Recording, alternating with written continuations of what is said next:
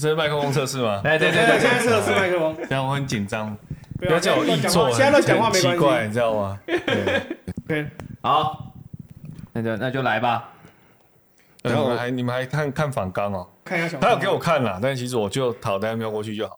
其，我觉得其其实其实反刚只有他是他倒霉的，都没有仔细看。都跟你一样我刚我刚在来的路上简单划过去一下。我我连看都没看呢。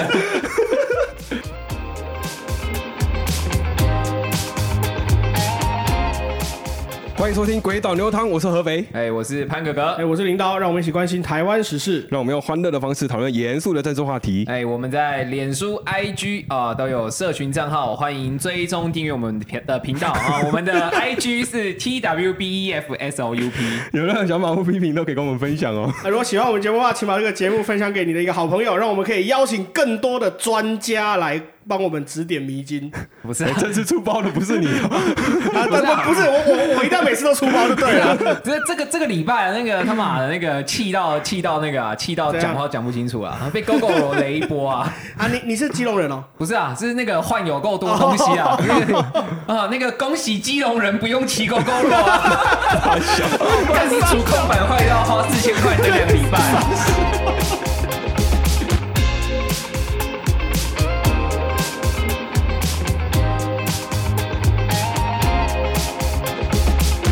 这一集我们就废话不多说了。啊，这这一集我们刚刚已经废话少说了。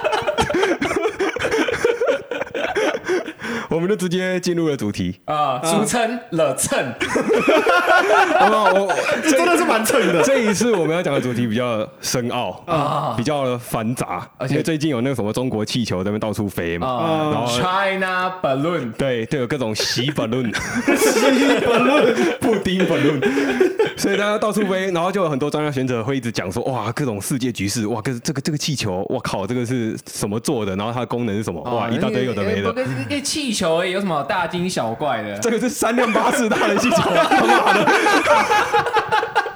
哦，这么大 三台公车啊，对啊，啊要讲这些东西，我觉得有点硬，啊所以我们这次就呼叫外援，啊！是是啊，对，我们邀请到了新北市议员林炳佑啊啊，林炳佑跟听众朋友打声招呼。各位听众朋友，大家好，我是新北市新庄区的议员林炳佑。啊！这个呃林毅作啊，那个维基百科上是表示啊，中华民国政治人物，东吴大学政治系、淡江大学法学硕士，现任为新北议员，于二零二二投入中华民国地方公职人员选举啊啊，是当选那个新庄啊新北市新庄区议员啊。嗯，我我我还没看过，我我不知道有人帮我写维基，哎，就这样 还好没有超出超出现实太多。哦。好，那那我们今天那个聊一下，我晚一点那个帮你编辑一下。这这个危机好像有点太简单了一点我。先我先预言呐、那个二零二二年的那个那个议员啊，二零二四年的立法委员，不 行不行，这个千万千万不行，千万不行，一路帮你编上去。不要乱编。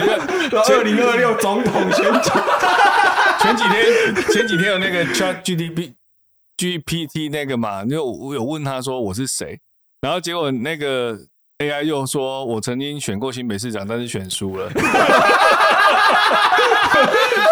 我想说你也真够会瞎吧？那只有姓氏是一样的啊。跟我以前真的有一个大学教授，然后选台南市市长啊，党内初选就落败，哎，哪一个？谁？那个丁教授。啊，这个我到时候会逼掉。这只有你们听得懂啊。哎哎，还是哎呀，没礼貌，那边访谈弄到水平。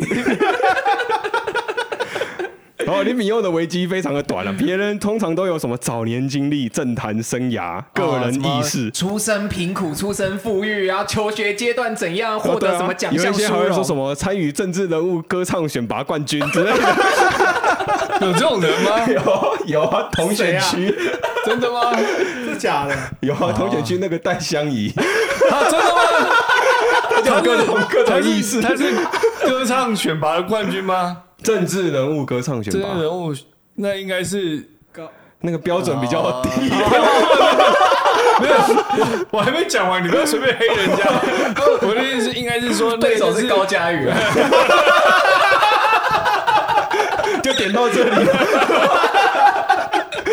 我就议员不好意思说出的话，啊，就由我们来说。我来帮议员翻译翻译。扣这个帽子。我通常讲话是很温和的。我的意思是说，那个参赛的人在社会中不是大多数这样。哦这样这样讲也是可以，没有没有，就是那个那个林毅做意思是啊，啊那个这些政治人物们啊，疲于日理万机哦，忙于公事，没时间练歌。哦，他正巧吃着那么一点天赋就拿到冠其军其。实不一定，其实不一定，因为有一些人，有一些跑地方的这些呃基层的民意代表，其实都好像要练一两首那种，就是自己的拿手歌曲啊。不不是每个都唱 g 旗吗？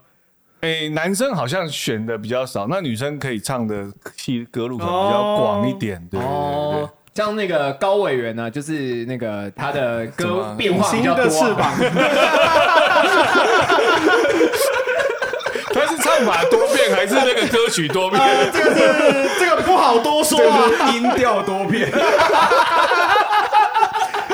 百变 key。没错，我要我补充介绍一下李敏佑，因为他刚刚潘哥哥虽然介绍了一些，但是我们还是要补充介绍一下，李炳佑是在二零二二的地方公职人员选举当中，曹新成董事长唯一推荐的市议员候选人，所以我们今天才邀请他讲这个关于国防军事的护部分。国神山创办人，哦，所以这样子依照那个六角理念，就是我们可以到最后就是壮大的时候啊。啊，我们频道壮大的时候，就是邀请再邀请林毅座啊，再邀请曹董事长，有机会，有机会。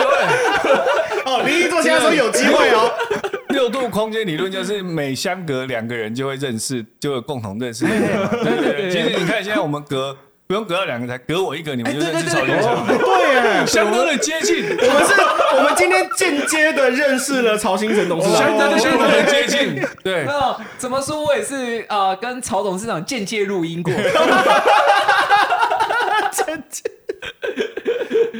这个一点都不蹭，这个其实在理论上是说得过去的，实物上好像也很合理，没错，只是时候未到，对不对？对对对。好，那除了那曹英的董事长会推荐林炳佑议员，主要是因为国际的情势变化，比方说像乌俄战争啊，或者是中共的政局，那最最近有蛮多的事情的，那还有两岸情势的变化这些，所以。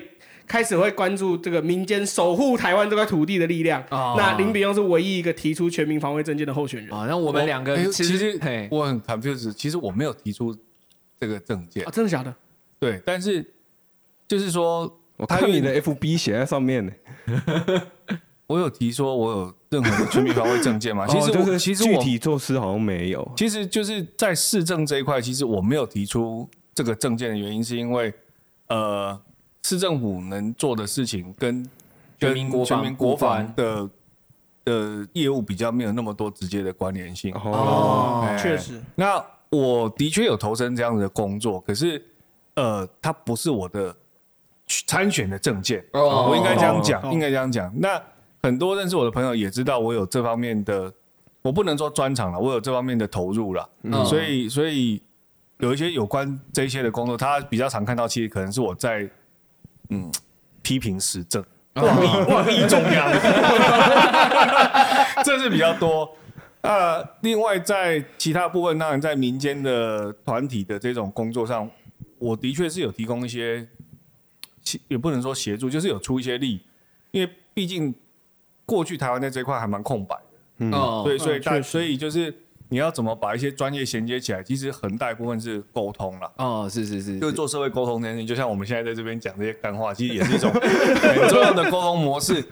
那其实曹董事长他会愿意推荐我，有一个很大原因，就是因为他在这段期间很花了呃很多的力气，尤其是他是愿意拿出很大的这个金额出来赞资助台湾的的这个防卫的工作嘛。是是是，那比较面向民间。那因为我呃刚好有跟一些朋友有有推动一些工作，得到他的认同，嗯。那他也知道我在选举，那当时当然我选情还算也算紧张啦，哦因为毕竟我们新人选举资源少啊，什么巴拉巴拉之类的，我就想说啊，是不是我来拜托他，能够能够帮我加持一下，哦加持一下。但是你想想看，就是说。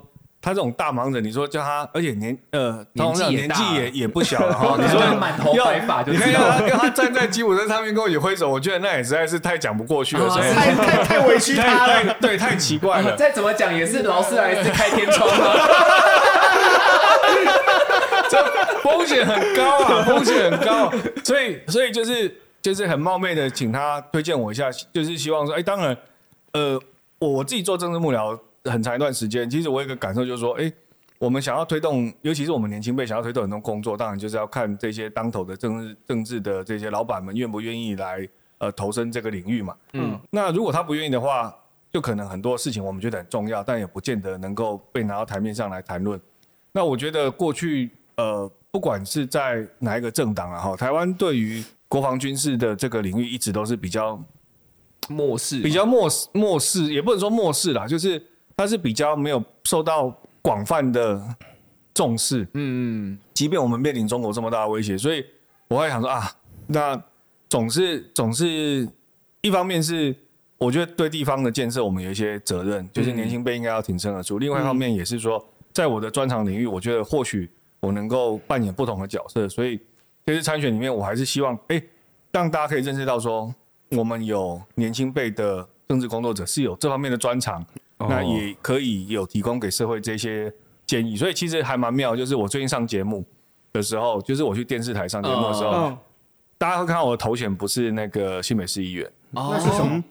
他们看到我的头衔大概有两种，一个是就是我是一个呃协会的理事长，这个协会叫做台湾军警战术研究发展协会。哦，它就是一个比较呃属于个人战斗技巧，或是其他呃作战技巧，或是小部队战术这一类的一个呃团体。它其实是一个嗯协会，那比较着重当然就是军警相关的这种专业啦。那另外一个身份就是我是王力第二战研所这个粉丝专业的呃算是企划。哦，对那所以阿贡打来怎么办？对，其实我是这本书的共同作者。那哦，所以我因为这本书有有有去一些媒体曝光的机会，但是去媒体曝光的时候，就常常是用这另外两个身份，而不是我新北市议员的身份，这点蛮妙的。哦，好，刚刚明佑有说到这个寻求老板的支持嘛？啊那你现在某种程度上也变成了老板，那有没有职涯生涯的改变？我举例而言，对就是新年开工，距离我们近嘛，对从收红包的变成发红包的，这个等一下，收红包的意思是？哦，开工红包哦，OK，好好好好好。哦，不要乱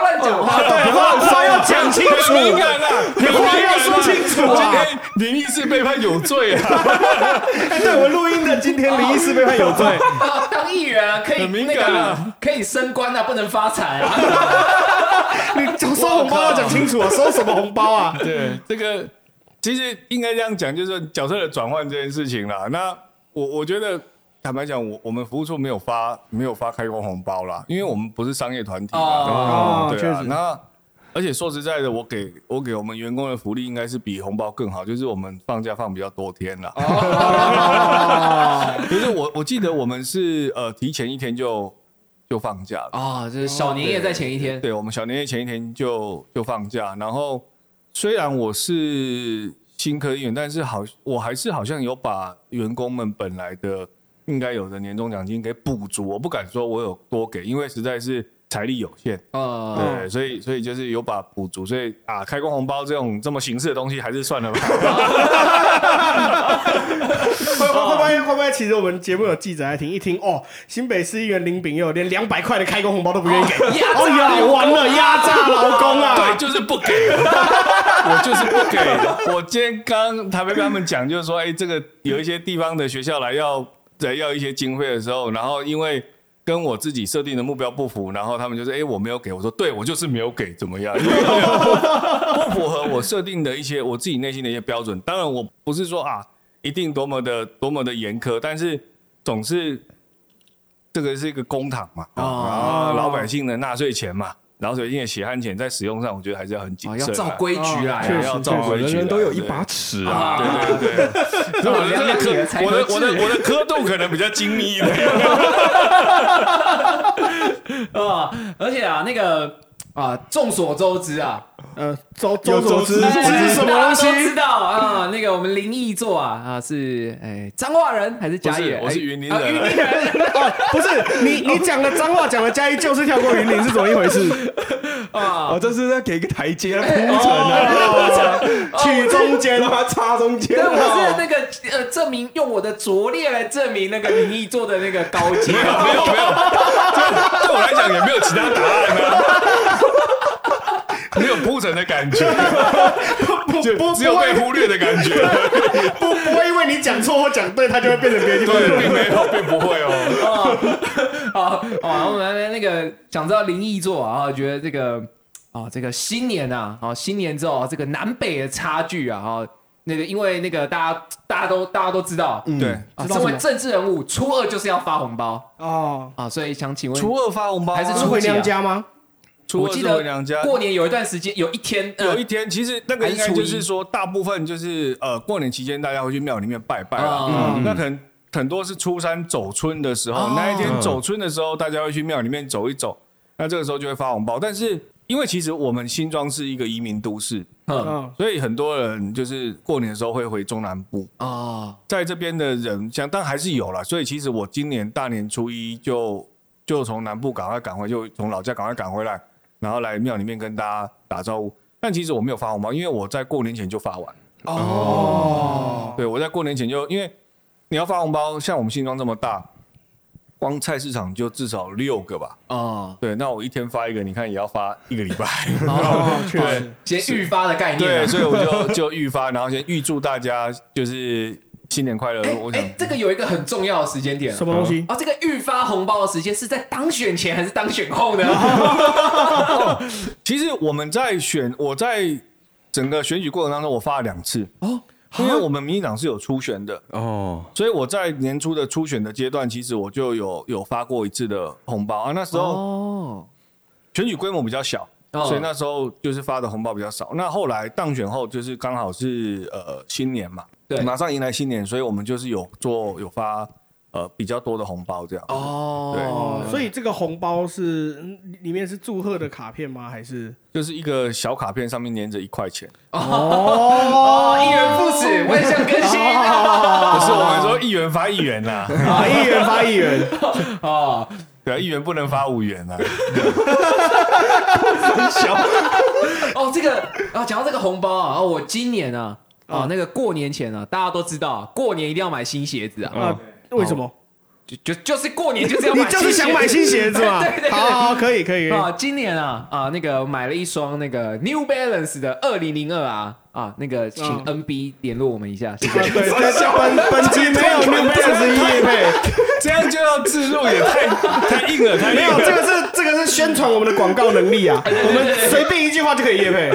好，然后跟这个 NB 啊啊，今年就是我买鞋的时候啊，他就是有送一个红包。啊，我本来以为这张红包，因为他那个红包袋拿起来硬硬的，甩起来甩不出那个不是空的红包袋的感觉，哦，对，硬硬的。我想说，哎，会不会是一张折价券？优惠券啊，之类的。想说那个下一次就又因为这个诱惑我再消费一次，嗯。对啊，就回到家一打开，哇，是一张那个烫金的假的一千块，啊，下次也可以考虑发这种。我觉得这个还蛮没有诚意的。这个这个比折价券没有诚意，我宁可你给我折价券，所以它不能折价。对啊，不能折价。对我宁可你给我折价券。他的纯纪念那他的就纯纪念用。对对对对我我收过一个，我收过一个庙里面会有时候庙里面会发红包，嗯我收到那个红包，我真的觉得这个纪念价值之高，啊无可取代。他那个红包打开，它是用那种横式的信封打开，哦那个一个红色的红包，正面是这间庙的这个呃，就是管呃管委会，哦，然后就是祝大家新年快乐。是是是，然后打开之后，里面是一张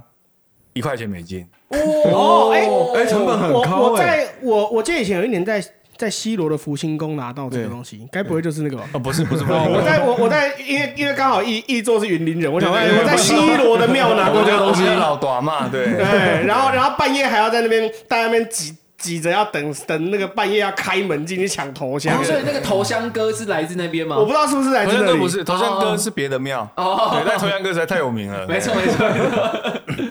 好，好拉了这么久，我们终于要进入主题哎，我们要进主题，哦，我们是用呃比较轻松的一面让大家更认识林一座啊，所以我们今天有主题就是了哎。有有有有还是有啊。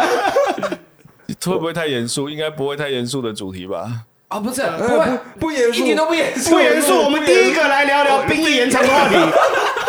这也太严肃了吧！然后我先帮各位听众朋友复习一下这个兵役延长的这个新闻。其实我们的节目有稍微做过。啊，那个时候两句话带过，英文不够深，所以要由更深入的人来说。有啊，那时候我有做出了一些批评啊。不过我、啊我还是把那个新闻内容说一下。在二零二二年的十二月二十七号，蔡英文就召开国安高层会议，啊，啊他就宣布说义务役要延长为一年。哇，送这些小朋友们一份震撼的圣诞礼物。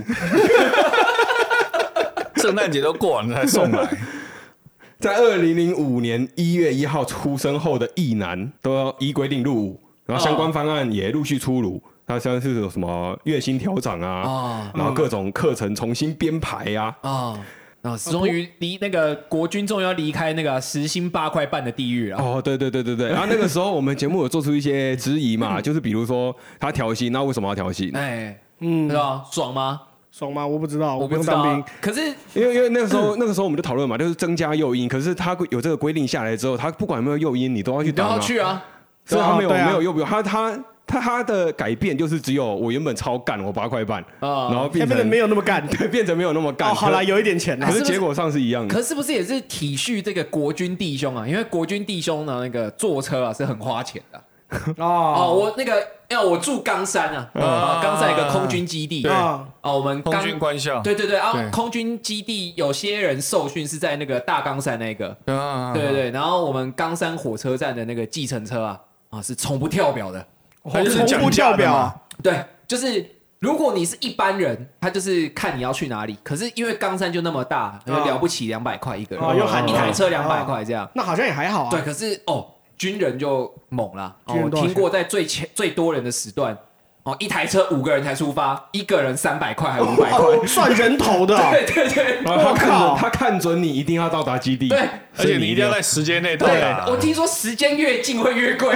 哇，这是什么机票？是不是？这我这是个非常正常的这我觉得还还蛮正常，因为 Uber 也是这样子啊，对对对对，我们现在叫多元计程车也是长这个样子。对，计程车也这样。对对，好，我先把那个，等一下等一下，我先把那个，我先把这个新闻念完，题目都讲不完。我先把题目讲完，然后他们还有宣布说有什么课程重新编排嘛？啊，但当时我们也说过，当过兵应该都知道那个有点像是，不好意思说假的啦，啊，啊，我是没当啊兵的，我是没当兵，我也不知道啦。它是一个精致做出来的一个报表，哦呈现给长像官像是。像是小学像是小学生的营养午餐菜单 看起来都很好吃。啊，对对对对，看起来很精对，实啊然后。那个时候我们就做出了一个结论，就是延长兵役一年这个讨论其实不是第一次讨论，在之前，在十二月之前，其实十月啊还是一直都在7月讲，对，一直都在讲。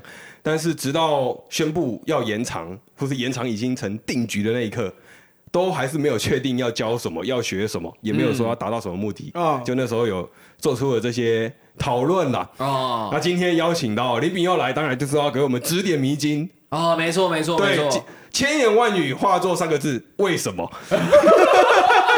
我最怕人家讲这种开放式的题目，就是就是他有很多的切入点，然后也反反复复谈了很多。嗯，我其实一开始是反对兵役延长，哦，哦，哦，我我觉得很很多人会觉得很意外。公开跟蔡英文唱反调。对我，我其实是唱反调的。那、嗯我我唱反调不是说跟他唱反调了哦，当然那个总统他后来讲的方案里面某部分是有符合社会的期待，原因是我一开始是反对，原因是因为一大家都知道当兵的时候，就是假如说你有服役的经验，大部分的时间都是在就是虚度光阴，哦，啊，浪费人生。然后你也没有可能，你你可能也没有接受到真正很多的军事的训练。哦，然后长官只是怕你出事情，然后就是开始叫你做各式各样的杂事。喝水小卡，防中暑小卡，没有，我觉得那个其实某种程度上 提醒你懂得过生活。对，还还算重要的原因，就是因为因为其实我们的军队是征兵制，就是每个人都要去当兵。哦对那每个人都要去当兵的时候，其实你会在部队里面看到各种奇奇怪怪的的的的形形色色的人。哦对就带这些形形色色的人，在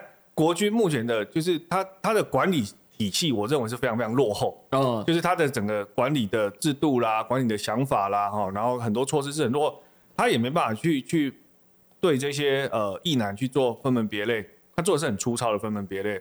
那比如说他他可能就只能分说，哎，你有呃四只手的，哎，你有四只两只手是两只脚的，你先你先成一类，对，然后你少一只手的一类，哦，其实它的分类就是这么这么一种很简单的一个情况比，较粗糙一点对，可是譬如说，好，你基本符合标准的人，哦，身高符合，然后体重符合的人进来之后，他其实可能并没有去办，没办法去判断说你其他的状态到底适不适合当兵。哦就像有一些人，他可能会，呃，没办法很直觉的去反映他的左或右这种。嗯。哦，哦，那像我在当兵的时候，在新训的时候遇到一个人，我特别特别印象深刻。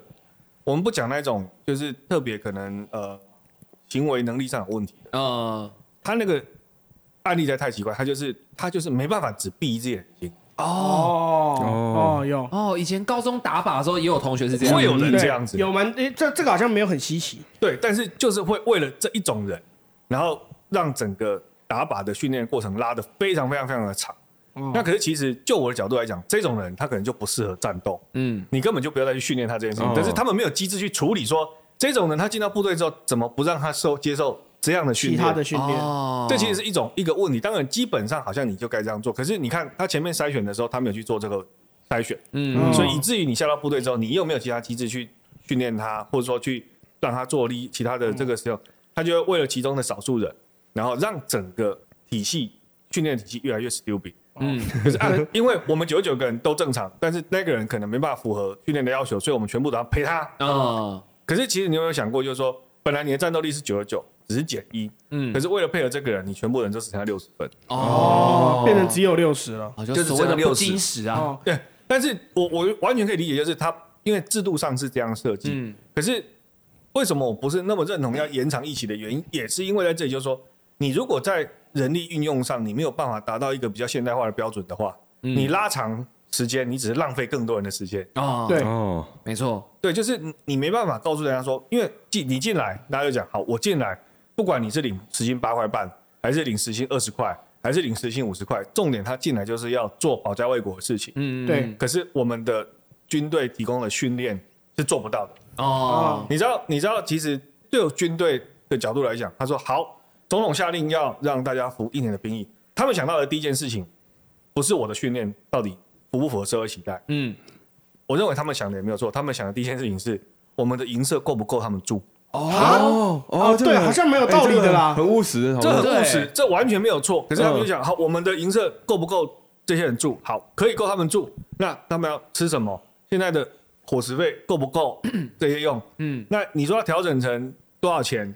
我是我当然认为，就是说你会调整是一个好事，可是你不能把它当成一个诱因，因为你本来就是一个义务的话，你就是要去符合这个义务，不不管你调不调，大家都还是要去。都是得嗯都得去当兵。那其实我在我是服一年兵役的第一题，那时候是陈水扁总统的时期哦，我哦，到部队报道以后，才正式宣布变成一年兵，啊啊，在那之前是一年四个月。啊它是立即生效哦。对，它是马上就生效，哦因为它只是一个行政命令，所以就变成我们比前一梯就是一个礼拜前进来的学长早四个月退伍。我靠，哇哦哦，不是一个礼拜前的学长也也直接砍四个月，没有，哦是哦，没有，他以为是一年四个月，我以为他一年。我以为这个政策会让某一些剩下三个月兵役的人瞬间退伍。所以，所以所以我们在，所以我在退伍的那一天的时候，连长还说你要不要跟弟兄一样的话，我说不要，因为还有很多学长没有退伍，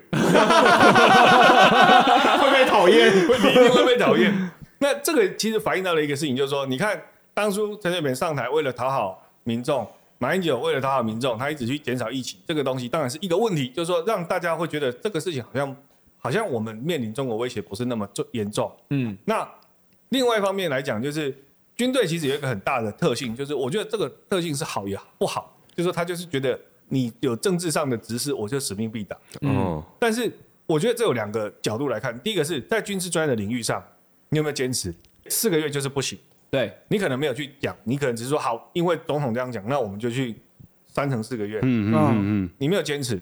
可是话又说回来，就是当他延长成一年，叫你改课程的时候，你为什么又坚持？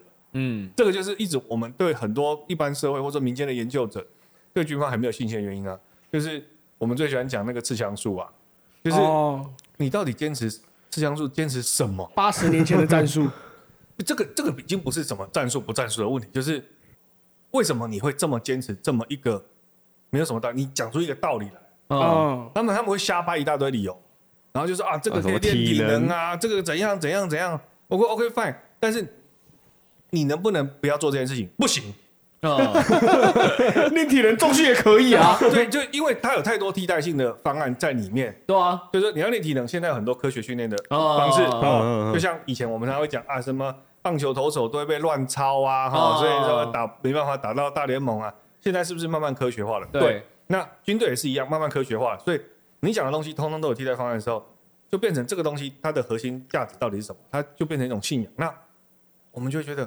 你不放弃一个东西的那个意义，不是说我非要你放弃不可，而是你如果在心理上你打从心理上没办法放弃这个刺枪术，嗯，那你就没有办法真正走到另外一个现代化的那个门槛去，就是你放弃不了过去的那种荣光荣耀。啊那因为其实要面对现实，就的确是很困难，因为呃，我们在八二三炮战后，基本上用不到四枪术，哎啊，不是已经没有打仗了，啊 啊，所以你看我们这一辈基本上都是在很和平的嗯嗯嗯，呃环境中成长，也没有去想到说我们马上就要面临可能什么大家都在讲什么二零二五啊、二零二七啊，马上就要战争的这种情境。嗯，所以现在大家你看外面哦，这么多国家都说啊，这个台湾很危险啊，什么有的没的之后，最不紧张就是台湾人啊。哦对啊对啊，每个国家都紧张要死，军舰一直开，我是台湾的国防部说没有问题，我们通通都没有问题。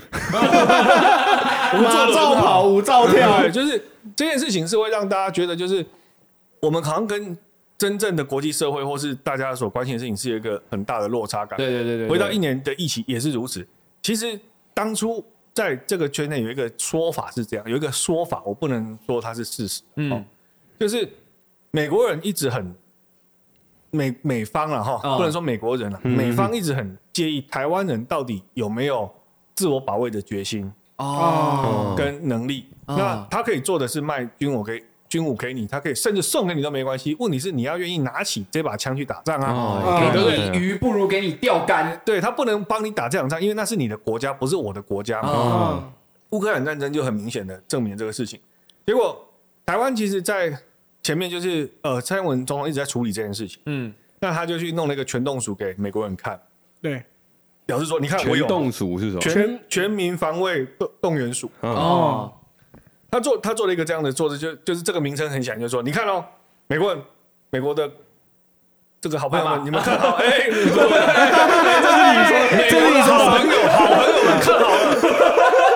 现在我们 我们成立了一个单位，要做全民防卫的动员准备，意思就是我们的执政团队跟我们的军方都要做好全民动员的准备，来嗯对抗中国入侵。是好，已经做好准备。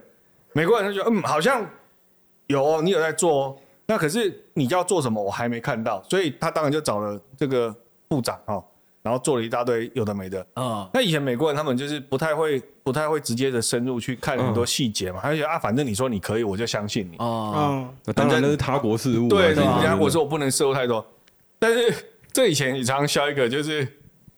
就是有有一个就有一个笑话了哈，就是说以为以为中华民国国军是是以色列，啊，结果没想到是巴拿马，啊什么意所以一个？很大差别就是，因为他以色列也很小，巴拿马也很小，但以色列的军军队非常的强悍，对，哦，一直打仗，然后武器装备也非常的精良，所以人家会说，哎，以色列是一个小国防卫的一个典范。嗯，那巴拿马呢，也是一样很小，那他在过去的经验中，就是他的军队其实接都接受美国训练，但其实他就是一战即溃。哦，对，就是所以常常有一个笑话，就是说看中华民国国军会觉得以为是以色列，实际上是巴拿马。哦，外强中干，然后美国他们也很担心，的确就是台湾的防卫准备够不够，所以派了各式各样的呃有智库啦、有军方啦，一直来台湾观摩台湾军队的准备状况，嗯，之后做出的结论就是台湾人还没准备好。准备还还没准备好，哦，哦那就是你还没准备好，所以他们就继续在呼吁，就是我我听说的是这样，好，继续呼吁就是你应该要去加强这个战争准备的工作，哎，这样等一下这样子，国防单位听到不是超堵拦的吗？什么超堵拦的，就是怎么说？就是我我在那边训练有的没的东西，我训练各种各种战术哇，各种战绩啊，哦结果你美国国军人过来看说你这个不行，个这个你不行啦。对，对这个就是一个，这是就是很常见的的迷失，就是说，就是什么叫做行，什么叫不行，这在军事上其实很难去印证的原因是这样。可是不就是在军事上什么行什么不行？打赢的就是站着，打输了就躺着。没错，但是因为中华民国国军没有打输过啊，哦来台湾之后没有打输过啊。哦，对对耶，你你要想，中华民国国军来台之后没有打输过，他打输是在中国大陆打输的，不是在台湾打输的啊。哦，好有道理对不对？哦。所以我做的没有错，不然我怎么能够活到现在？你看哦那边这个 China 这种未尝败绩，好有道理哦存哦。在即真实，存在即合理啊！所以他完全在做，然后就说我做的没有错啊。美国人懂什么？你看我没有失败，你美国还打败过仗哎对啊，你美国越战打输了，我中华民国没有打输而。且他们就会讲，哎，他们就会觉得说，哎，你看美国有这么多的这个失败的经验。那我们没有输过，就表示我们的做法是很合理的哦，是没有问题的，所以自强术也是 OK 的，这个才能练心、练体、练技。逻辑鬼才啊！没鬼才，我都被他们说服了。所以后来我真的就是觉得，总统愿意去做这件事情，真的是了不起啊！因为他其实当然很大一方向去指导这个内容。那我说我反对的原因，也是因为我认为在这段期间，我们跟很多不同的这个社会的族群去沟通这件事情的时候，大家关心的点其实不在于你是四个月还是一年还是多久，哦，重点是你到底要我做什么。嗯嗯因为没有人会希望说，我今天去服役是浪费时间。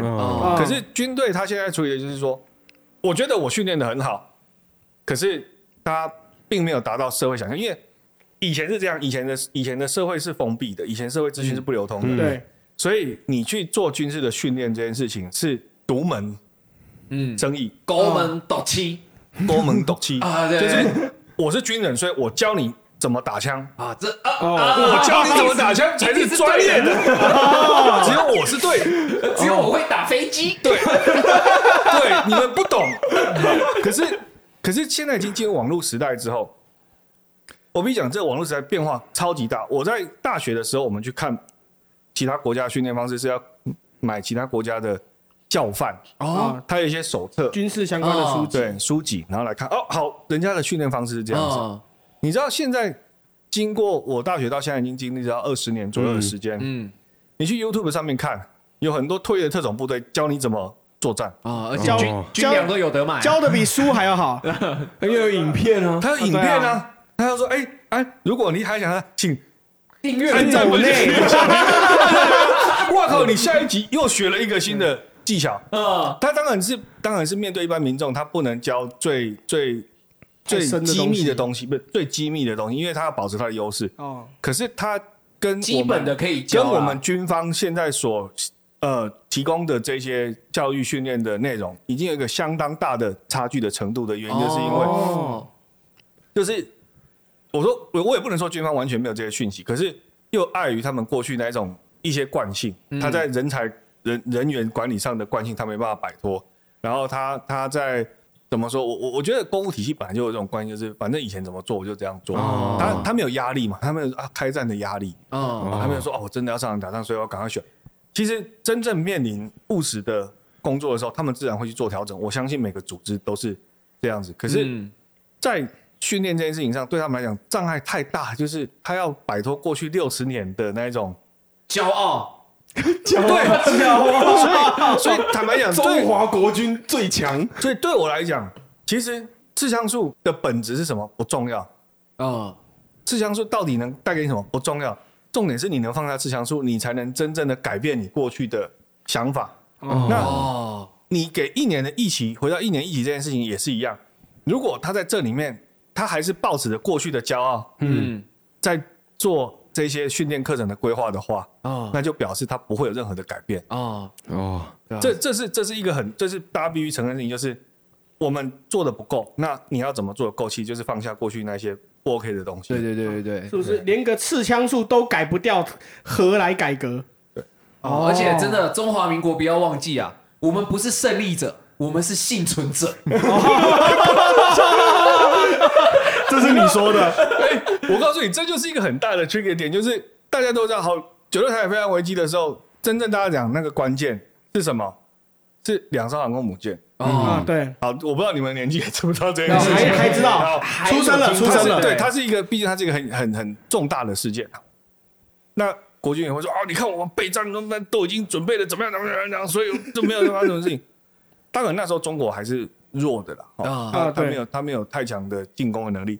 可是必须讲，真正让冲突不是说冲突，就是那个情势戛然而止的，其实就是那两艘航空母舰就这样哦。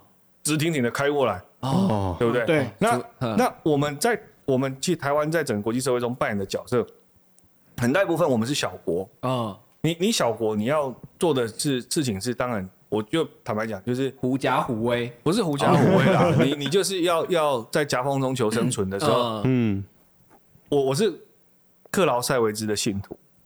克劳塞维兹是是就是在军事研究里面，他写了一本书叫《战争论》，啊嗯所以东方的兵圣叫做军神啊，哈、就是孙孙子哦，那他就是西方的。哦，那其实它里面讲真正讲的东西里面有一个最关键、最关键，我就一句话，其实对台湾很重要的启示就是，小国的重心呢，哈，就是在于友好的大国，哦，就是那个重心意思就是你生存，你的核心的价值，你的生存的条件是什么？其实就是那个友好的大国。嗯这个是他在几个世纪前就得到的结论，因为那时候整个欧洲在打仗，嗯所以他一直在看好各各各国合纵连横啦，然后谁拉谁去打谁啦，什么。后来他就是讲，因为有大国有小国，嗯那最后结论就是这个。我觉得，我觉得台湾要很清楚，我们的这个国家能够生存的重心就是友好的大国嗯的态度是什么？那第一个，你的友好大国是谁？哦你友好的是谁？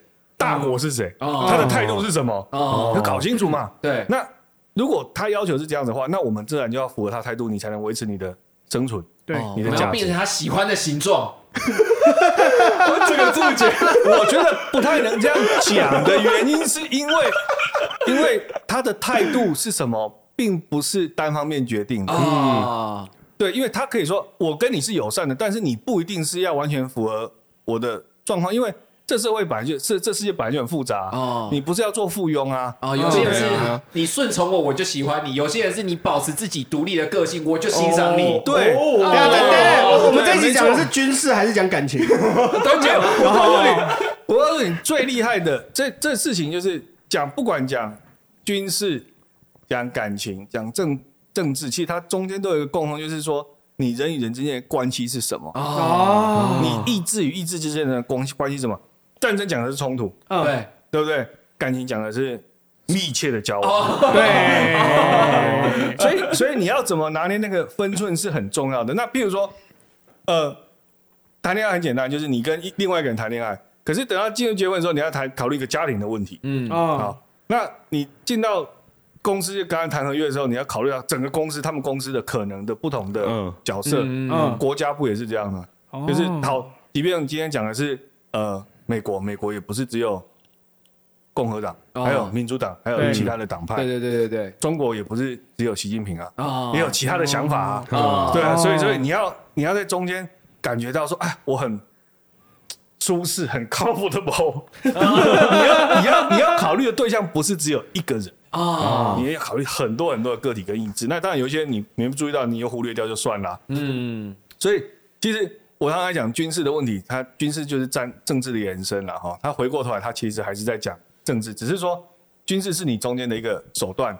那你做到什么程度，让人家相信你是什么或你不是什么，这才是我觉得算是一个呃军事工作的一个重点吧。啊，对，我但是刚刚比如说到啊这个，我们台湾就是要想办法让自己变得 comfortable。嗯，就像哎感情一样嘛些有些一军人有一些军人真的过得非常的舒适啊。，comfortable，太太过 comfortable 对，了在这个 在小英总统宣布延长一年疫情哦之后，哦你是要讲这个？哎，哦，我以为你是要讲另一个哦没有了，啊更舒服的那个。我直接接着讲哦，在小英总统宣布要延长一年之后，不到一个礼拜，不知道是命运的安排还是欲望的纠缠，在一月二号，宪兵的军事训练役就爆出了重大的丑闻。什么丑闻？就是有网，简单说就是有网友在 PDD 上面发文说他在 IG 上面晒照片啊，说我服役期间在现现训中心开军打麻将，打麻将啊玩扑克牌哦，对还说这是我玩过最好玩的冬令营。他还他下面有一些注解哦，一起他有骂国军哦，他玩的这么爽，他还是骂国军哦。哇，疫情期间三餐吃厨余啊，然后自己学到的技能就是反躲飘技能。学好学满，然后在军中得到了启示就是要尊重包容低能儿，然后最后还说五中队是麻将馆，耶耶 比，哇，哎、哎不是啊我觉得注解很棒哎、不是、啊，这问题问题有两个啊。第一个是为什么可以打麻将，第二个是为什么可以拍照啊？对，拍照哎、还有第三个为什么可以发到 IG？对哎、这其实这其实就是我们在讲军队文化。你看这些义务役的役男进去之后，他对军队没有任何的信任，他没有任何的向心力，他也不觉得军队是他的归属。嗯嗯，因为你没有给他任何东西嘛，你哦你给他的是，你给他的是是啊，你不要给我出事，你要包容这些低能，哦，然后你赶快结束，然后你就赶快闪吧。就你你不会以这个身份为荣对，那那在其实我是我是伞兵，我是伞兵退伍的，哦伞兵相较之下，他稍微矜持一点。哦，那呃，我们有一些相对其他部队可能比较刻苦的训练，嗯尤其是跳伞本身那件事情是需要很高密度的训练的时候，他还是会有一些向心力，就是说，好，第一个是我们可能我我们会自觉比别人优秀，哦，我们要感觉我们做的更努力，比别人优秀。你要有一点优越感，你才会有光荣哎、感。其实看美国的军事电军事片，其实会感觉到他们每一个部队都会觉得自己是最优秀的、不管是海军、陆军还是什么他陆战队，他有他他要他要以这个为荣。那这个以这个为荣的中间过程中，它有一些指标，譬如说你你就是比别人什么更厉害。那我们、我们在里面这件事，在军队在他并没有去形塑出这个价值，因为当我们的军人一直在想说我的目标就是准备不打仗，嗯。因为其实他们也进入那个还有诡辩的程度，就是说我们备战就是为了避战，啊，啊，就是对。为了不打仗。但坦白讲，我认为不应该再有这样的论述的原因，是因为军事组织的目的，我有一个，就是打仗，啊。哦，嗯，就是打仗。啊，避战不是你的事，关你屁事，是是是那是政治人物哦对要处理的事情，不是你军人的事情。嗯。所以你军人不准谈避战，军人就是准备打仗。啊。那现在我们的国防部长动不动就在那，我们是为了呃避战而不畏战。我想说，避战关你什么事？你是总统吗？对啊，哦哦，所以所以你的意思是说，是这样你的意思是说，军人的目的是要成为那个备战，而被作为呃避战手段的那个备战。对，那你避不避战不关你的事，而且怎么样避战也不关你的事，你的事情就是备战，就是准备好打仗打胜仗，哦，就这么简单。对可是当我们的军事领袖、我们的主管机关在谈说我们在 B 站、我们在 B 站的时候，你下面的人怎么会觉得说我的这个组织的生存目的是为了打仗呢？哦哦，他会他会开始陷入一种高度的矛盾，就是说啊，我们就要避战了，那我们干嘛备战？哦哦，对啊，对那那是一个内在的冲突嘛，哦对不对？我爱你，我不爱你，我爱你，我不爱你，到最后一事无成嘛，对不对？他们就陷入这样的情况。那当然也有很多的部队，其实他们是认真的去准备他们的这个这个呃军事工作。哦像我们的空军、海军，其实坦白讲，我都是觉得，哎，我会给他们比较高的评价的原因，是因为立场性的工作、美式的训练，让他们一直维持在一个高度的呃备战状态。尤其是空军，其实你看，呃，最近大家在讲攻空那个攻击绕台嘛，嗯空军其实都是要第一线去做这个处理。坦白讲，空军在上面剑拔弩张的时候，陆军还在地上流口水，说：“呃，我们要避战。”那心态上就会有很大差异，因为嗯对空军来讲，我战斗机飞上去，我随时可能就要面临一些状况，嗯不开第一枪被打的是我，我会不会很谨慎？哦随时要开打我会不会做好训练？嗯我一定要心态上要准备好战争的第一线。可是很多人不是，就是在这个军事组织里面，并不是每个人都这样想的时候，就会进入一种很尴尬的情形。所以，我我我觉得这几个重点就是说军队内部的一些文化的问题，然后呃科学的问题。我觉得嗯。坦白讲，我认为军队有很多是不科学的。哦我觉得科学是一个很大的基础，就是军事本身是一个现代科学的综合体，对。嗯。从最尖端的科技啊。军事技术啊。到管理的技术，到训练的技术，它其实都是从科学哦。累积下来。它不可能说，嗯，有一个东西是不科学，哪一支军队他妈求神问卜，然后妈的就是哦能够用 用寡龟来出兵吗？出发前先宝贝问说从东南西北哪边去？没有没有这种事情，兵分两千九百九十九路因为，它就是一种科，它就是一个科学的综合体。那那在这件事情上来看，我们其实是好，我们有一些科学的技术的条件是存在的，但是整体来讲它是不科学。嗯就像我刚刚讲的，它在我们看好科学最原始最原始的根基就是哲学。啊那我刚刚讲说，哎，什么备战必战而不会战，或者说哦备战而不会战，随便。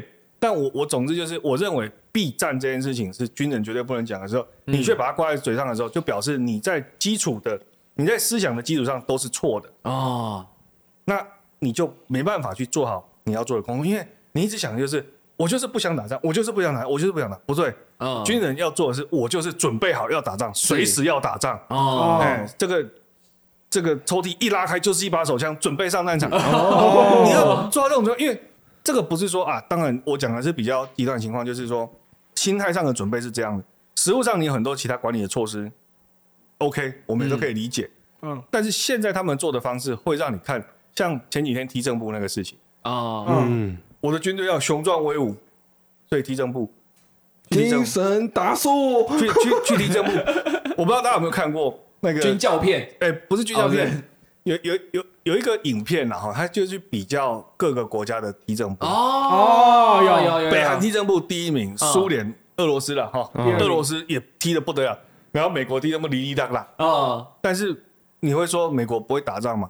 以前有一个很在在有一个很好的名言，就是说准备好教育的军队不会打仗，哦，为了被教育而存在的，对，然后准备好打仗的军队不能教育。哦，哦，为什么？因为难看，不是不是难看，是你整个在准备作战的状况之下的部队，它绝对不是一个可以让你看起来赏心悦目的。哦，嗯，为什么？因为它可能有很多为了战斗而准备的存在，嗯，所以所以不会让你说啊，为什么这个不整齐，那个不整齐？哦，没时间啊，哎，哦，对，每天都有花半个小时折我在我在我在我在呃当兵的期间，那个时候我其实深刻体验到这句话，原因是因为其实我们部队毕竟还是有一个比较剽悍的传统。嗯，那以前我们有一个训练，就是你你每个礼拜一早上，哎，准备好你的装备，然后我们就去山上走一个礼拜，然后走一个礼拜一个礼拜不洗澡了哦，然后就是开始做各种战术运动啊、训练啊。但我认为那些训练还是不符合现代战争的需求，但是起码我们是在做一些训练做一些训练，哦，因为我们要走很多的路，所以那时候国军发的鞋子很烂，嗯，所以长官会跟你说，你可以不用买国军的鞋子，哦。因为国军鞋很烂，哦。所以你可以去买你觉得 OK 舒服的。的，登山靴，走一个礼拜就坏掉，这个品质。对，都 OK。它不是它不是品质不好，它是让你没办法，就是因为它会起水泡，对它不是很好的哦。的的这个材材质或者说它的脚型什么都都很落后嘛。但它只是擦皮鞋很好看嘛，哦。所以他就说哎你可以不要这个东西。那他也知道说，哎，你们的的这些身上带的东西，你不能用纯光方，因为没办法让你在山上七天可以过得比较舒服一点，因为你在山上你就是什么都没有嘛，哦你就只能靠自己身上带的东西，所以好，它也开放。那当然，你出去一个礼拜，你也不可能洗澡，所以你会指甲，然后整天就在泥里面打滚，你就脏啊、臭啊。那、嗯在那种状态之下，我觉得这种阿兵哥是可以打仗，因为他就是在一个作战的情境之下的，哦对，他怎么可能教育？我们那些呢，到时候当兵的阿兵哥，礼拜五回到基地准备放假的时候，第一件事情去准备梳洗、刮胡子。为什么？因为嗯有一些特别长得快的，哦长得跟猩猩一样，我靠，全 满脸都是满脸都是这个这个胡须胡渣出来，因为一个礼拜嘛。嗯，但是你说这个是不是可以打仗的士兵？绝对是啊。哦可是你放假之前要接接受教育，所以要先去刮胡子，这是很极端的案例了哈。但总之就是说，你把你把军队事务的重心放在什么地方？就是我们在战斗这件事情已经脱离现实太久，所以我讲一年四个月随便。在乌克兰战争发生的时候，台湾很多有一些志愿者去乌克兰参战。嗯，我认识一个朋友，我问他，我问他说，在乌克兰有很多志愿者，那他们接受多久的训练可以打仗？嗯，他说你是要说真的上战场的，还是装装样子的？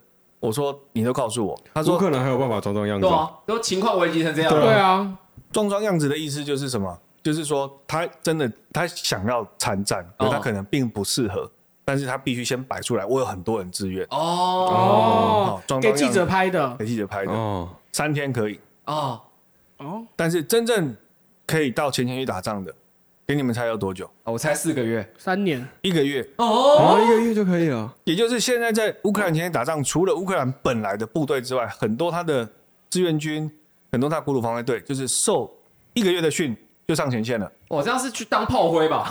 不是当炮灰，有像有一个国土防卫旅，他到现在越打越勇。哦但是其实重点不在讲，你会讲这个一个月为什么觉得你会觉得炮灰的原因，是因为啊，国军训练四个月都训练不出个毛东西来。对啊，训练一个月 为什么训练出得出东西来？因为很简单，第一个是你志愿兵来接受我训练，不行的你就不要待。哦哦，不行就退训了。哦不当然嘛，废话，因为我怎么可能拖累我啊对，因为我们真的是要去打仗嘛。哦你他妈所以我一只眼睛不能闭，就不要来你你打架。你 你你连你连开枪都不知道怎么开的，你不要来，你不要来做你想这个事情。报效国家有很多别的方式。对，你可以去做什么？做后勤，你可以做？啊你可以去捐钱。对，但你要出力也没关系，你可以去做后勤，你可以去做通信，但是你没有开办法开枪，你就不要来开枪。哦好，好，这个是最基本。我们刚刚讲管理上的问题，他选到可以作战的人。第二个是科学化的训练方式，就是他的菜单是很明确，就是你学会的所有技能都是你在战场上必须要会的事情。哦所以他可以训练你一个月之后，你就去战场上，哦，而且确保你有在战场上存足够活下来的能力，可以跟敌人作战。但是你看我们的不是，哦我们的课程基本上不是，啊所以那个落差就对总从那边出来了。我们的课程给你四个月，嗯你练不出来，然后给你一年，你就练得出来吗？不是，那就是我们回到前面讲的，你的心态上不正常，你的训练方法还纠结在过去的荣光，啊给你再多时间，你都做不出有意义的事情的时候，我为什么会支？我为什么要支持大家浪费时间呢？哦，就不要彼此折磨吧。不要互相伤害。啊，既然国军都需要这么多时间啊，好国国军不需要这么多时间，哎，但我们需要一点时间休息一下。好，休息一下。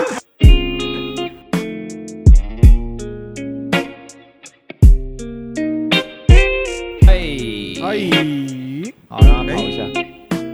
事没事，那个常跑出来，哦，是哦，对，每次都跑出来。确定有插卡哦哦真的哦有啦有有继续在录啊，我测过好几次。有啊，记忆卡有插啊。哦，有插卡就有插卡就啊，好。我我我从出门就确定没带卡。我非常确定，这个开录的时候就没有记忆卡。啊，我就怕被骂、啊。哦，这个表情好像啊！我从这个角度看，那表情超像的。好，刚刚我们是在讲关于政府内部的事情嘛，啊就是军方，就是对。体制内的东西。是是是，对，然后这啊，个今天哪有也要讲体制外的吗？有啊，哎，啊没有没有，我说的就讲国军体制外，哦国军体制外。哦刚刚刚刚做的批评或是评论都是哦国军体制内的刚刚是针对国军，哎，对，什么哦。什么哲学，你什么针对我们的军队哦。哎对，哦，好，没事，怎么了吗？没事，怎么了吗？没事，对不起我以前不是军人啊，我永远都不会是军人啊，我也不是，我现在也不是啊，我从来都不是啊。你们这些都是这个什么废物，不是这个坐着坐着讲话不腰疼的那个。没办法啊，国家觉得我是残废啊，国国家觉得我太胖了，我也想当兵，他不让我当啊我。也想当兵啊。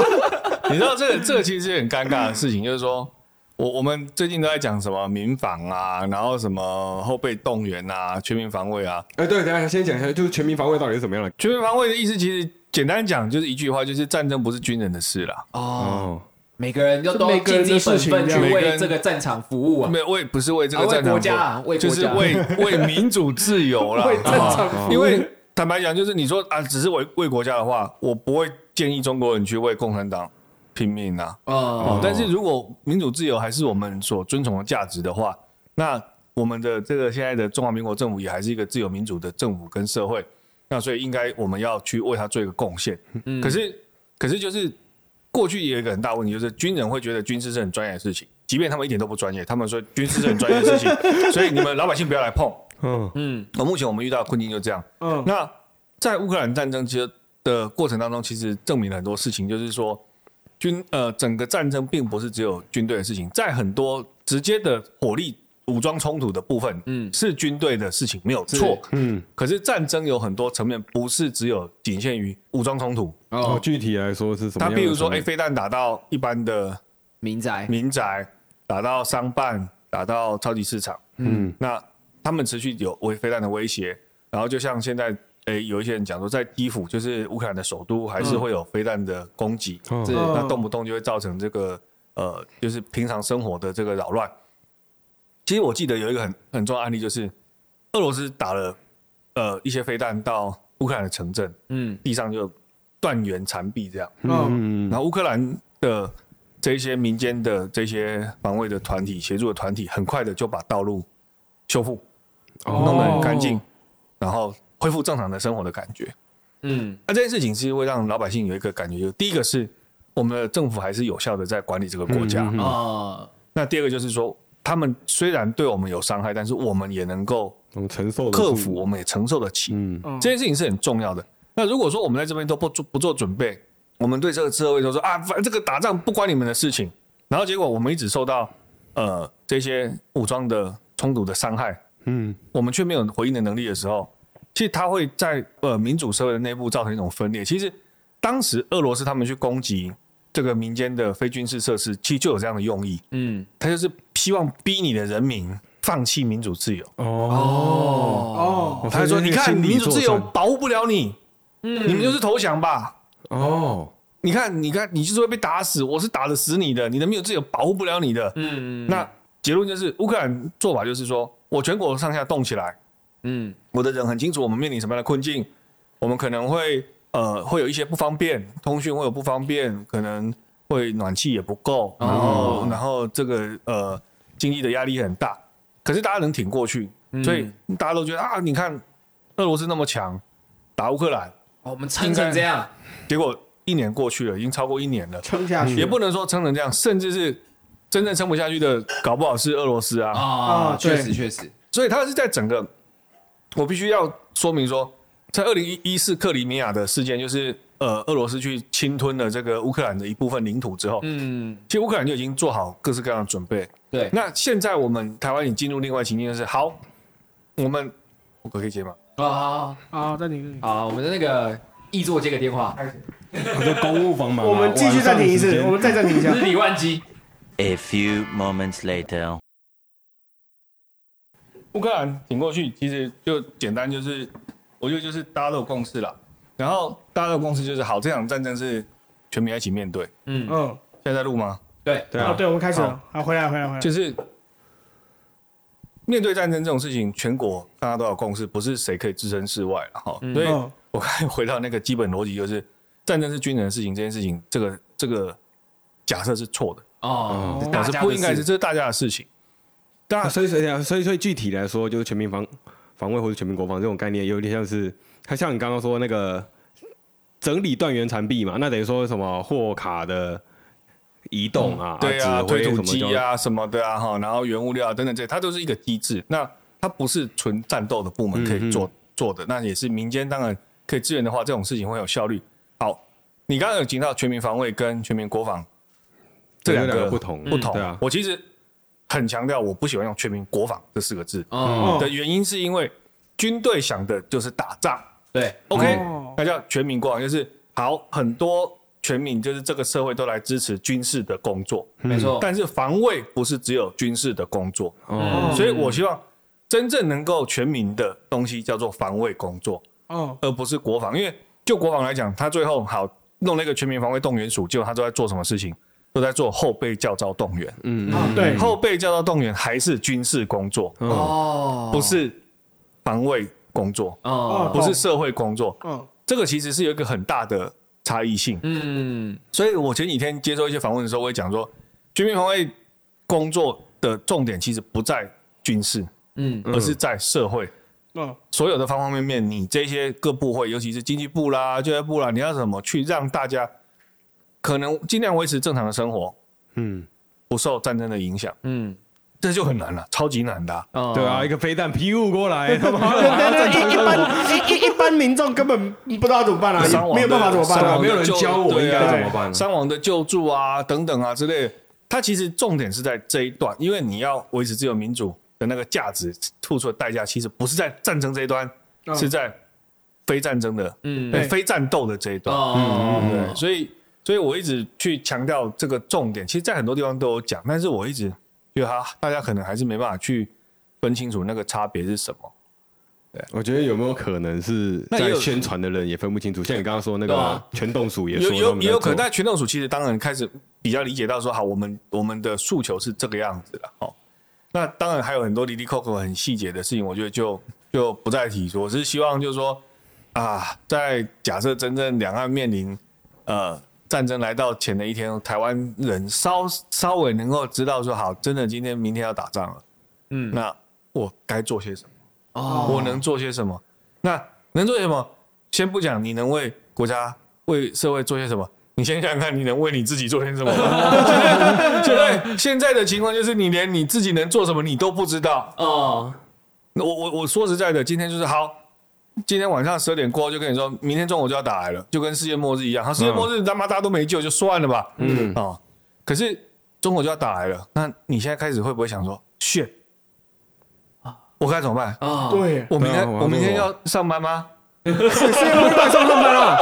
对，对不对？对你看会想说啊，那我爸爸妈妈、我的女朋友、我的老婆、我的小孩，现在是要去找他，还是不要去找他？哦，哦呃，你你会发现，你突然不知所措，那对不对？嗯，那进入这种情境的时候，就是政府没有去给出指引的时候，你你怎么又能够维持正常生活？因为大家都会陷入一片的混乱，嗯嗯，一定就陷入一一大片混乱。肯定的，肯定的，那好啊，你说啊，可以啊，这个这个维持正常生活啊，那所以我就去我就去搭捷运，结果捷运不开了，捷运到底有没有开，我们也不知道啊。捷运停驶了，然后你要打手机去给打个 line 跟老板说明天没办法上班，是不是？哦老板网络不通了，哦，哦，好，那你现在网络也不通了，那个啊，算了，那就算了。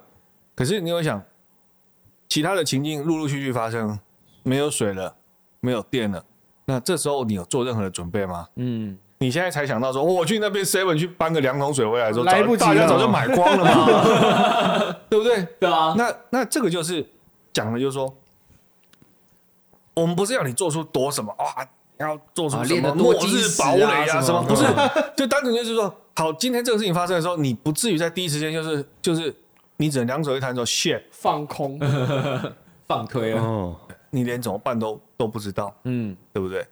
对啊，所以我们一直在倡导这全民防卫的观念，其实就是你要想办法在这种高风险的环境下，能正常的生活，帮助你身边的人，这样就够了。那这个就是我们能够去跟共产党叫板的底气。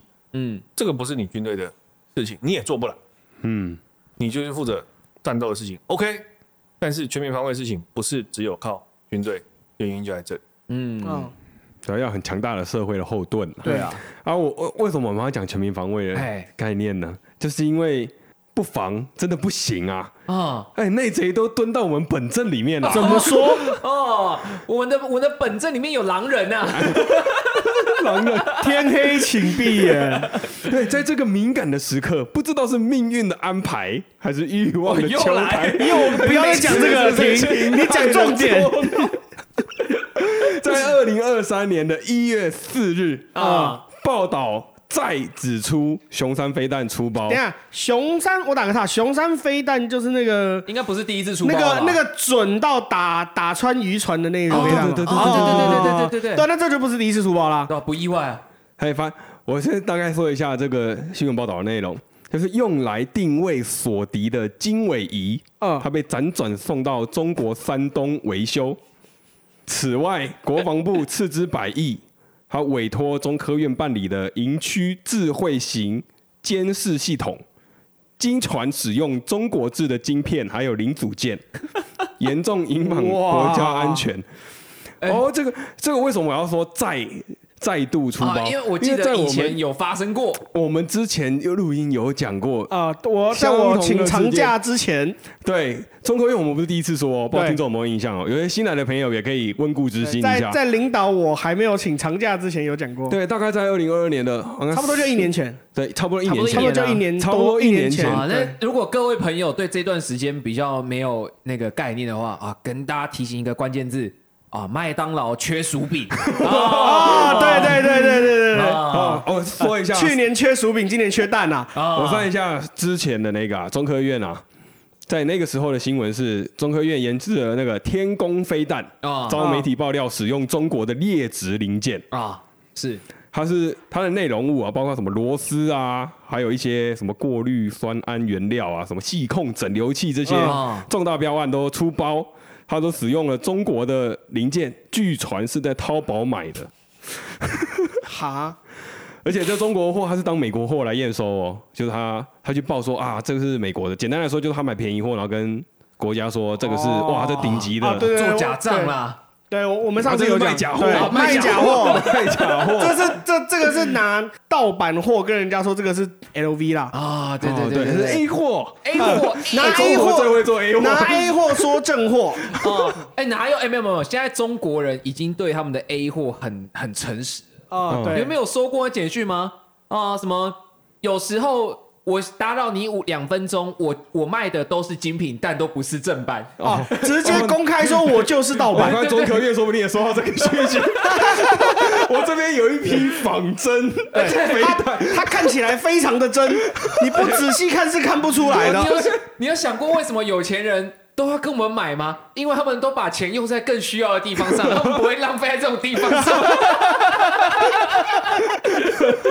然 后我们回我们回顾完，然后也大概介绍一下这次中科院的事件嘛。简单来说，就是两个飞弹出包嘛，对水飞弹跟天空飞弹嘛。对然后一个是卖假货，然后一个是用中国货，两个都是用中国货，都用中国货啊，两个都是用就是一个问题啊，它是一个问题。两个飞弹一个问题啊。一样就是为什么殊途同归，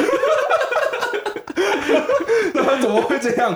就这样会让我感觉就是干嘛的内贼，这是不是内贼呀啊？这个问题其实超级难解释啊。但是我必须讲，就是说，中科院的问题不是，呃，不是这么单纯的哈。哦第一，第一个是台湾人贪啊，不是？全世界都嘛贪。第一个是这样讲，就是说，中国的确就是世界工厂。嗯，嗯，对，那很多国家的东西，就算是军用的，也都是中国代工，哦，确实，这是事实。嗯，是是是，那回到这个事情，本来一开始大家的质疑就是说，好，用中国制的产品到底会不会造成负面的影响？嗯嗯，这才是关键。那我必须说，也是会。啊所以你看，美国一直在去中国的高科技，哦，哎可是我们我记得国防部有解释说，那个只是维修外壳什么的，就是好，那个也无所谓。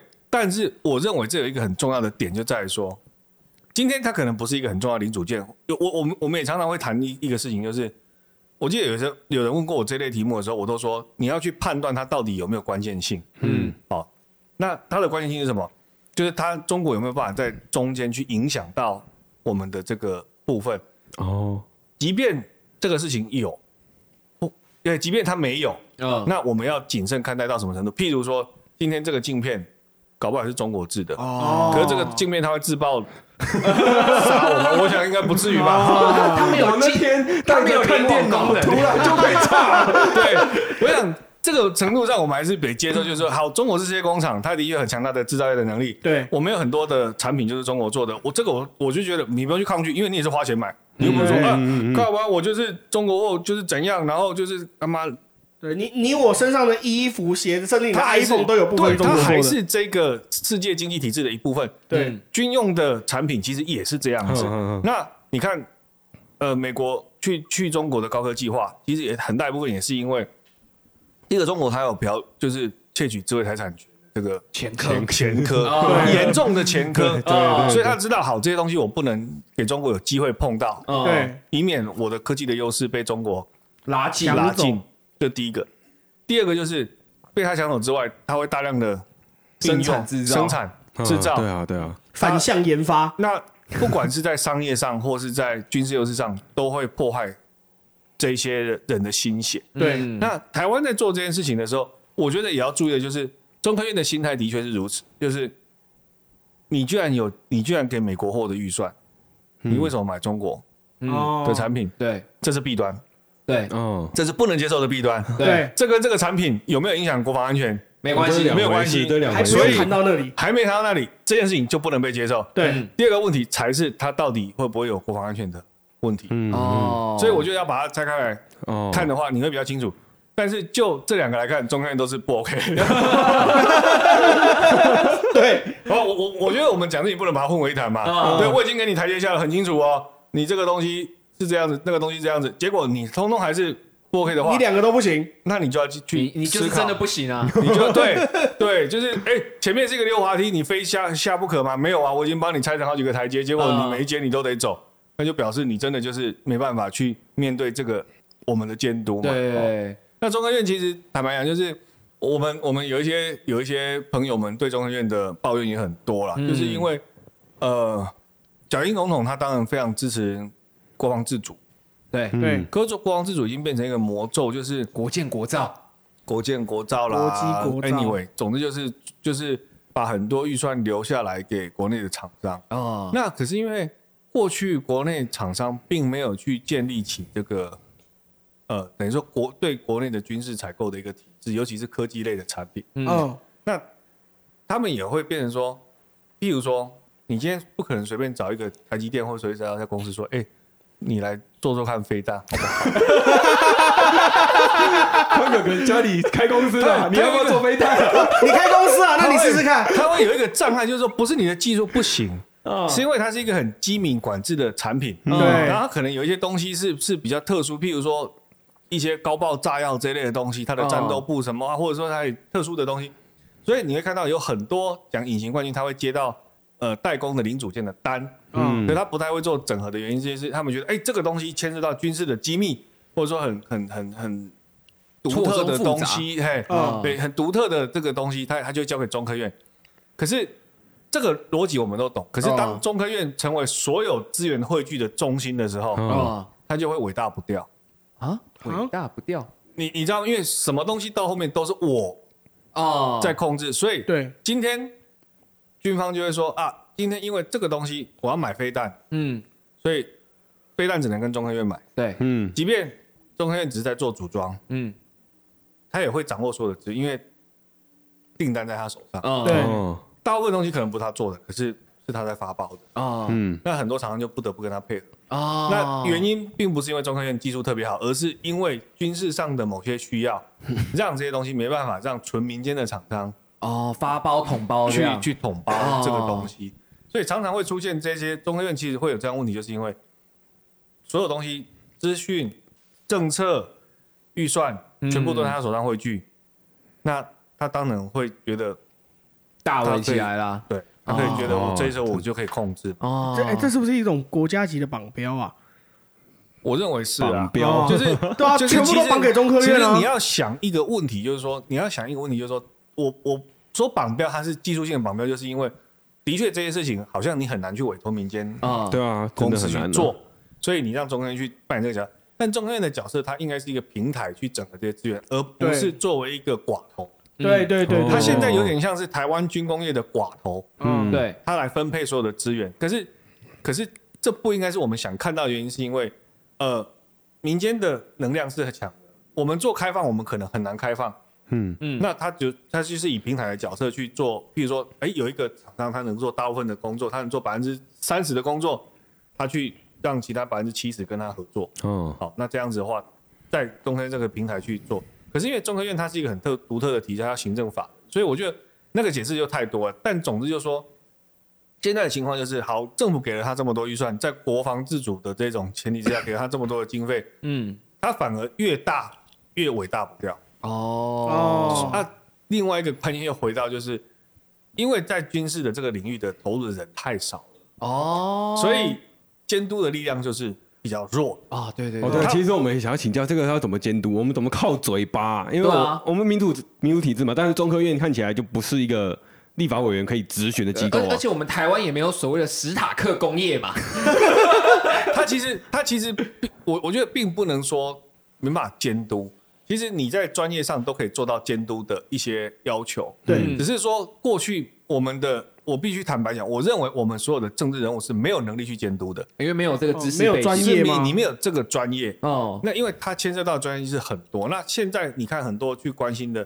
我必须讲，就其他的政党，他们其实都是把它当成一块肥肉在看待我我。们我们有哦军军人退伍的立委啊，那 军人退伍的立委也不是问题，问题就是说他是不是用符合监督的这种标准的专业去看待这些工作？嗯其实我我看起来不是嘛，就对，因为因为这个是一个很吊诡的，就是他在去年发生了这个事情之后，照理说不会这么快，就是就算才一年，对才一年，就是他几我跟你讲，这乎一样的 always。一直在发生，因为因为就是因为你，比如说你下下包下包商这么多，嗯，那你上面你自己都敢这样做，我我不是出卖我朋友，上梁我不正下必须讲，梁歪，就是我的朋友也告诉我说，因为为什么？因为你要去买到美规的东西，你要去买很难买到，然后然后金额又高，所以如果你要赶快有找到一个零件可以做出相同功能的东西，就是去淘宝买。哦，这我们都可以理解啊，只是就是它不能可是报成美国货，就是这么简单。就是说，如果你今天真的是把它当成一个这么重要的东西来处理的话，你拖时间也没关系，美国也拖我们很多货啊，对嗯对不对？因为它生产不出来，嗯，因为它很多都交给乌克兰，啊这是事实对对，没错事实。对，所以他不可能说今天美国告诉你说，啊，对你跟我订了一个一千枚飞弹的订单，哦，那因为我答应你要在年底之前交给你，所以我去淘宝买一批东西来组装交给你，他会干这种事情吗？不会嘛。哦对但是我们有一些厂商在干这种事情，哦那其中中科院又做了一部分，哦，所以它是一个行业内的一个关系，就是对我们都知道中国是世界工厂，可是今天你在做的不是民用的东西，是军用的东西的时候，你却拿民用的标准来看待、来处理嗯，的原因，他们敢这样做，他们也很清楚他们在干嘛。的原因是我们没有监督的能力，哦，他们会觉得说我大不了就降价卖给你，我的品质没有那么好，降价卖给你。收啊，反正你知道是什么东西吗？我写个型号给你，你知道这是什么吗？对啊，你不知，道，我看准你不懂嘛，对然后看准你不懂对啊我。我在背，就算我真的去对啊背询了，嗯然后我一回答出来啊，叭叭叭叭叭，然后讲了一个名词，你还是听不懂。对，然后你还是听不懂对方就哦大，家说欢迎这种工作的啊。但其实他是这样子嘛，就是我们台湾一直没有第三方验证的机构。再来就是我们常常在讲说，哎、什么实战的验证啊，什么什么的时候，那个标准到底是不是真的符合？又回到我们军方的要求。哦，你军方的要求如果不是一个高的要求，那当然它很容易就符合你的实战验证。啊啊，如果说你的要求是像美军这么高的话，我跟你讲，很多东西根本就不会通过啊，啊，对不对？对对对对对，你为什么会通过这种东西？那就是因为他的要求可能也没有到。啊，所以就有点、有点就是，你说光我我不能说官官相护了，哦。对啊，因为有些人他的确是不知道的情况之下去去做这些事情，哦，那些也是被害者啊，对。他也是受害者。就是各种制造受害者没有问题，但是但是最后面受害的是我们自己啊，嗯，对不对？反正他们钱坦白讲，他钱赚饱了，那也无啊，所谓。那也可以移民了，你讲你讲晶片，你还你讲晶片这个事情啊，哈，你讲晶片这个事情，我我其实很有感触的原因是因为，像我最喜欢拿来当例子的，其实不是晶片，啊，是防弹布料，嗯，就是他们我们做防弹背心要从布料到里面的那个内衬，就是防弹板，其实都是材质嘛哦的一环。那我必须讲就是这样，我一直搞不懂为什么啊，你民间能做出很好的产品，你不要，你就是硬要去买一批布料自己来做。好，你买了一批布料，这批布料又是有问题的，然后后面是人家检举你才发现，嗯然后说哎，这个是我们主动查处，这一点都无所谓，这都是媒体报道之后你才做动作。嗯，这个东西你中间不管做做了那种做了任何动作，我真正在乎的事情是，其实到现在还是一样有一个很大的关键点，就是我们的防弹的这些装备、头盔或是背心，通通都是不合格的。嗯，我讲不合格就是 防不了弹，我讲的不合格，其实很简单，就是它挡不了现在的子弹。哦真的是防不了弹的。我以为我乱讲哎，所以打了会死的，它的标准当然不是啊，你你说啊，它可以，它也可以给你测出，你看没打穿。可是譬如说，这种在测试的时候，它是有一个科学化的条件嘛？嗯嗯，你是用什么样的弹，你是在什么样的距离会被打穿？哈、嗯 a n y w a y 它就是有一个科测试化的条件。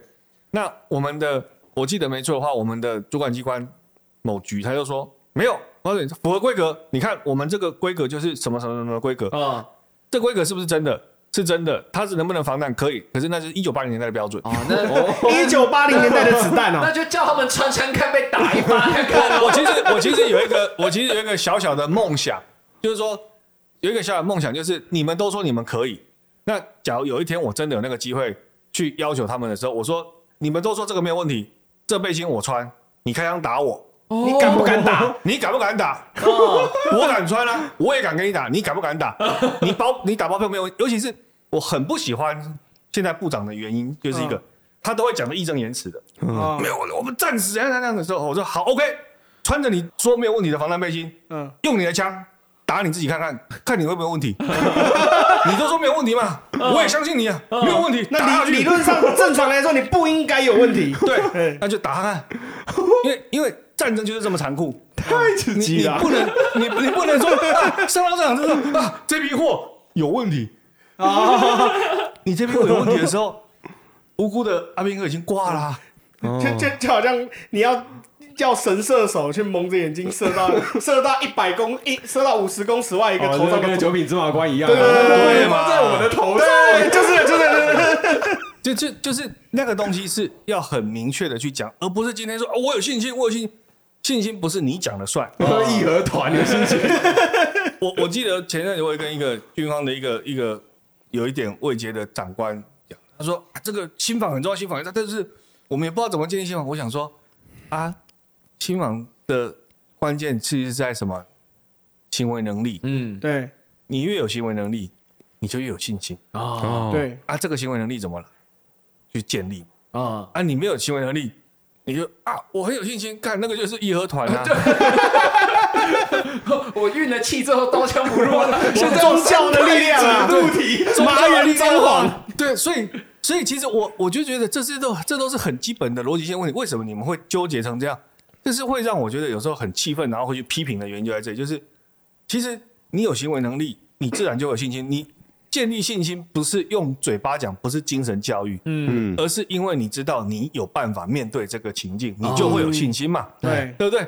我们刚刚讲的，你今天连明天那瓶矿泉水在哪里都不知道的时候，你怎么会有信心？哦今天他妈我在家里就有两箱矿泉水，都比没有好啊！哦我看有有两箱矿泉水，嚯！我告诉你，两个礼拜不缺。哦，就是循环利用啊，那保特瓶还可以，继续装水你，看，你看，我们讲的事情只不过是你有没有两箱矿泉水的事情，你的信心就不一样啦。嗯，我不是要你做了不起的事，不是。他说我们什么都没有，但是没有问题，很有信心。哇，你信心从哪里来的、啊？我有瓶空的保特瓶，是这样子吗？不是吧？对不对？所以，所以我讲的这种东西应该都很好理解，就是你看今天讲的主题这么多下来，就是它跟我们一般认识的这种尝试嗯，有违背啊，好像不太不太一致。这 这已经不是有违背跟不太一致的问题了，差很多啊。所以我一直在讲，就是说，你看一段一段的切开了，切成小段比较容易理解，比较容易吃嘛。好，嗯我现在你们都可以理解之后，你会发现事情还是这么奇怪。那到底住在哪里？好，我常常会跟一些朋友说，我们就是台湾哦，就是一个加巴拉格群岛里面上面的乌龟。啊它为什么会跟别人不一样？就是因为这里生态跟别人不一样。哦，那一些会出去飞出去的鸟，长得跟其他的鸟很像，嗯就像台湾的商人，非常的优秀。嗯，嗯台湾有很多很国际的优秀的人才，但是他们飞出去，可是有一些他只会在地上爬，哦 他就长得跟别人不一样。啊！啊，我们都懂，我们都懂，我们都懂。啊，哦，言尽于此啊。好，我们，自己想一下，再讲谁啊？我在这个节目的最后面啊，那我们就请比伟来最后做一个总结，就是啊。我们刚刚讲了好多议题嘛，那身为一介草民，我们要怎么做？啊，像我们，因为我们像像是我们在讨论什么东西，用嘴巴嘛，对。对。对啊，那那实际上我们可以做出对吧？像阿贡最简单的，阿贡打来说，我们这种没有接受过军事训练的人该如何是好？或？者是看到中科院这么嗯。让人堵拦的东西，我我觉得我觉得是这样子啊，就是说，第一个是消，不要说消极的作为了，就是说从个人的层次来看，你就是想一想，就是说，哎，你怎么样做一些什么简单的准备，可以让你自己过得好一点。哦，哦，假如真的战争来，没有水，没有电，那我觉得时间不见得会很长，可能就算是三天五天，嗯没有网络，那你现在怎么怎么度过这段时间？哦对怎么跟你的家人联系？哦那或者说，哎，你告诉他，哎，如果是这样的话，我就会在什么地方？那你们也不用担心，哈，大概就是这样子。好，那就是一个很基本的一个标条件的建立。